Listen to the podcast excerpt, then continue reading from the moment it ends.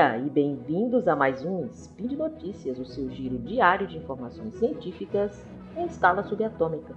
Meu nome é Yara Grise e hoje, dia 4 Irisian do calendário Decatrian e dia 17 de agosto do calendário Gregoriano, falaremos de medicina. A Thaís falou no Spin 230 sobre a técnica de CRISPR que poderá ser usada para tratar a doença de Huntington, mas você sabe o que é a doença de Huntington? Fica comigo e vamos aprender um pouco. Manda a vinheta! Speed Notícias.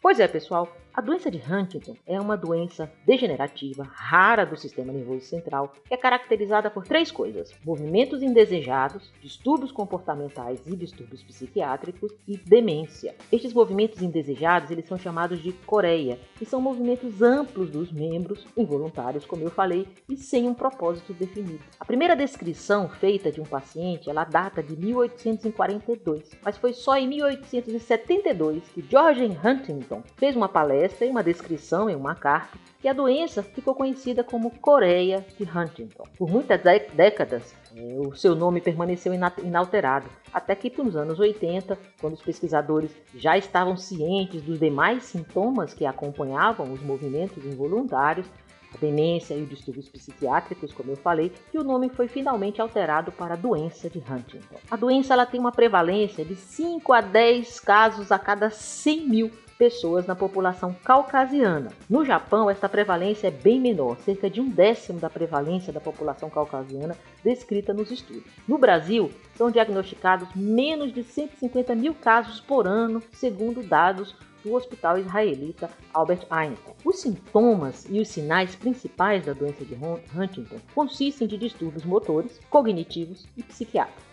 Outros sintomas menos conhecidos, porém muito importantes que interferem com a vida do paciente, são perda de peso, distúrbio do ritmo do sono, do ciclo circadiano, além de disfunção do sistema nervoso autônomo, como por exemplo hipotensão postural. A idade média do início dos sintomas varia de 30 a 50 anos e a expectativa de vida de 15 a 20 anos. É, a doença de Huntington não é uma doença boa, vamos dizer assim, uma doença que não tem cura. Os sintomas motores característicos são movimentos involuntários e indesejados, como eu falei. Inicialmente, esses movimentos, os movimentos coreicos, né, a coreia, como nós falamos, eles geralmente ocorrem nas extremidades, nos dedos das mãos, dos pés, também podem envolver alguns músculos faciais. Inicialmente podem não afetar muito o paciente, mas com a progressão da doença, esses envolvimentos se espalham para os demais músculos do corpo. Os movimentos coreicos eles estão presentes o tempo todo em que o paciente está acordado. Os sintomas motores progressivamente interferem nas atividades da vida diária do paciente.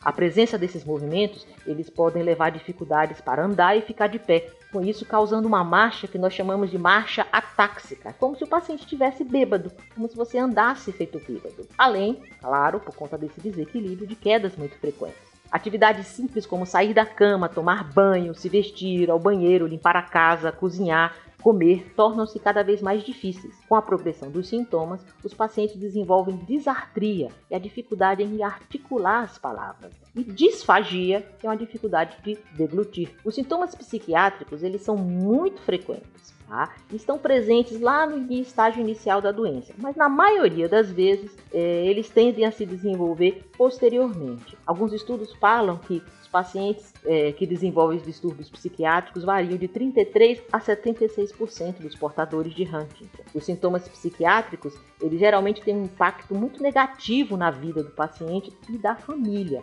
Depressão, apatia, baixa autoestima, ansiedade, irritabilidade são sintomas mais comuns. Agressividade, alucinações, surtos psicóticos também podem ocorrer e algumas vezes esses pacientes são erroneamente diagnosticados como portadores de esquizofrenia. O declínio cognitivo, a demência, aquele terceiro sintoma, daqueles três sintomas principais, tá? eles podem ocorrer também lá no início da doença, acompanhando os primeiros sintomas motores. Mas em geral, eles aparecem quando esses sintomas motores já estão bem presentes ou na fase final da doença. As alterações cognitivas mais afetadas, as funções cognitivas mais afetadas, são chamadas funções executivas. O que, que isso quer dizer? O paciente ele é incapaz de planejar um comportamento ou de obedecer um comando. Eles se tornam, por exemplo, incapazes de organizar sua própria vida ou de planejar coisas que no passado eram mais simples. A memória desses pacientes também é afetada, a linguagem em geral é relativamente poupada.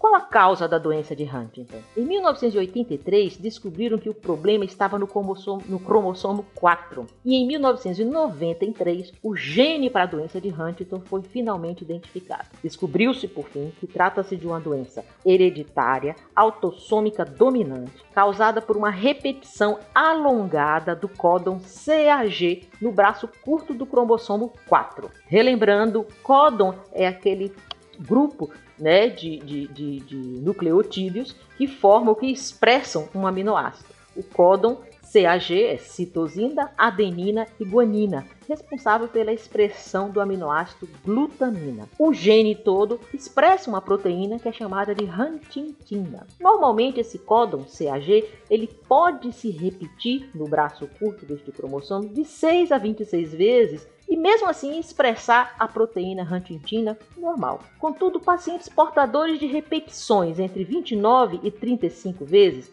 eles não expressam a doença, porém já demonstram um gene anormal e podem passar adiante para a próxima geração este gene defeituoso. Olha o detalhe: esta repetição ela aumenta de geração em geração, até que repetições acima de 36 vezes começam a causar a doença. Essa é uma característica da doença, ou seja, de aumentar as repetições ao longo das gerações, fazendo com que a doença se expresse cada vez mais cedo e mais grave nas gerações seguintes. Esse é um fenômeno que nós chamamos de antecipação. Para vocês terem uma ideia, repetições acima de 55 vezes daquele códon CAG levam a doença a aparecer antes dos 20 anos de idade. O diagnóstico da doença de Huntington ele é feito com a história clínica, exame físico, exames de imagem, no caso a ressonância, que mostram atrofia em determinadas áreas do, do, do encéfalo, especificamente do núcleo caudado e algumas áreas frontais, é possível ver também e com os testes genéticos que identificam essa repetição anormal, identificam e quantificam essa, essa, essa repetição anormal. Infelizmente, não existe um tratamento para a doença de Huntington. A sobrevida, como eu disse, não passa dos 20 anos após o diagnóstico. Pneumonia é a causa mais comum de óbito, seguida por suicídio. Como disse a Thaís, no, a Thaís, no SPIN 230, o CRISPR pode vir a ser uma alternativa para o tratamento dessa doença terrível já que apenas um único gene é afetado e já conhecemos o local exato, assim como a mutação. Quem sabe podemos, poderemos modificar a vida desses portadores que recebem um diagnóstico tão, tão ruim sem uma perspectiva de cura. E por hoje é só, pessoal. Espero que tenham gostado. Lembre que todos os links comentados estão no post e deixe lá também o seu comentário, elogio e crítica. Lembro ainda que este podcast só é possível acontecer por conta do seu apoio no patronato do SciCast, tanto no Patreon quanto no Padrim. Ah, e agora também no PicPay, não esqueçam. Um grande abraço, beijocas na bochecha e até amanhã.